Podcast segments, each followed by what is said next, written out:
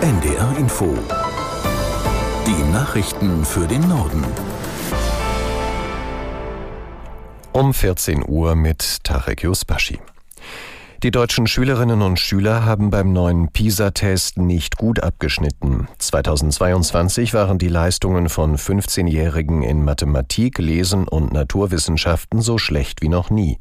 Aus der NDR Nachrichtenredaktion Thomas Kuhlmann. Den Abwärtstrend gibt es schon länger. In der neuen PISA-Studie liegen deutsche Jugendliche in Mathe und Lesen etwa im internationalen Schnitt, in Naturwissenschaften noch leichter drüber. Getestet wurde in über 80 Ländern und so gut wie überall geht die durchschnittliche Leistung teils drastisch zurück. Das liegt laut OECD auch an geschlossenen Schulen während Corona, vor allem aber an der sozialen Herkunft. Wer arm ist, fällt zurück. Diesen Trend macht die OECD jetzt in immer mehr Industriestaaten aus. Weit vorne im PISA-Nation-Ranking liegt wieder Singapur vor Japan, Südkorea und China. Aus Europa schafft nur Estland einen Spitzenplatz. Bildungsexperten warnen aber, die internationalen Vergleiche zu wichtig zu nehmen. Jedes Land habe eigene Probleme. In Deutschland sei das vor allem der Lehrermangel.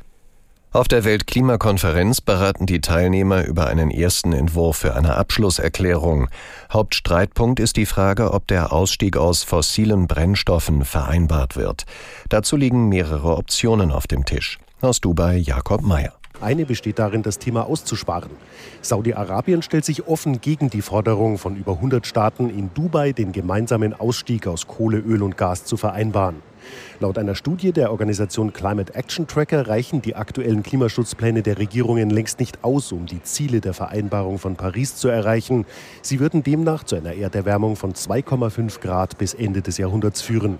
Auch Deutschland kommt in der Untersuchung nicht gut weg. Die Bundesregierung unterstütze neue Infrastrukturen für fossile Brennstoffe durch Terminals für Flüssigerdgas und durch eine mögliche Finanzierung von Gasförderung im Ausland. Die Ausweitung der israelischen Angriffe im Süden des Gazastreifens führt nach Angaben der Vereinten Nationen zu immer mehr Todesopfern unter der Zivilbevölkerung. Die Zahl der getöteten Zivilisten nehme rapide zu, so ein UN-Sprecher.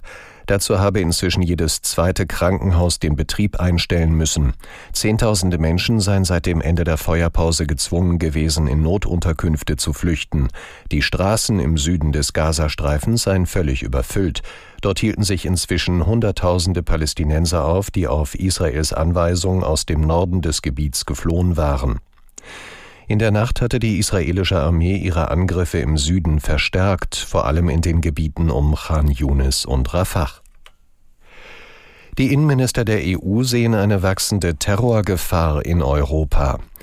Bei ihrem Treffen in Brüssel sagte Bundesinnenministerin Faeser, der jüngste Messerangriff auf einen Deutschen in Paris zeige, wie akut die Gefahr durch islamistischen Terrorismus derzeit sei. Der Krieg in Nahost verschärfe die Lage zusätzlich. EU-Innenkommissarin Johansson sieht vor allem während der kommenden Feiertage ein enormes Risiko von Terroranschlägen.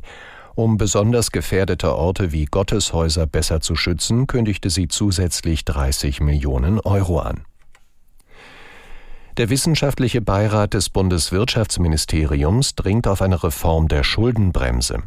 Das Instrument sorge derzeit mit dafür, dass der Staat zu wenig investiere. Insgesamt müsse die Finanzpolitik nachhaltiger werden, heißt es in einem Gutachten. Aus Berlin Hans-Joachim Viehweger. Es sei kein Auftragsgutachten, das betonen die Mitglieder des unabhängigen Beirats von Bundeswirtschaftsminister Habeck. Sie halten eine Schuldenbremse grundsätzlich für sinnvoll und notwendig, um der Kurzfristorientierung der Politik entgegenzuwirken, wie es in dem Gutachten heißt. Allerdings sollte die Schuldenbremse reformiert werden, und zwar so, dass sie Investitionen begünstigt, die über den Erhalt der bestehenden Infrastruktur hinausgehen. Also beispielsweise nicht die Reparatur bestehender Schienen, sondern den Neubau von Schienen. Die Ökonomen sprechen von einer goldenen Regel plus. Demnach dürfte der Staat nur für sogenannte Nettoinvestitionen zusätzliche Schulden machen. Für eine Veränderung der Schuldenbremse wäre eine Zweidrittelmehrheit im Bundestag und im Bundesrat notwendig. Das waren die Nachrichten.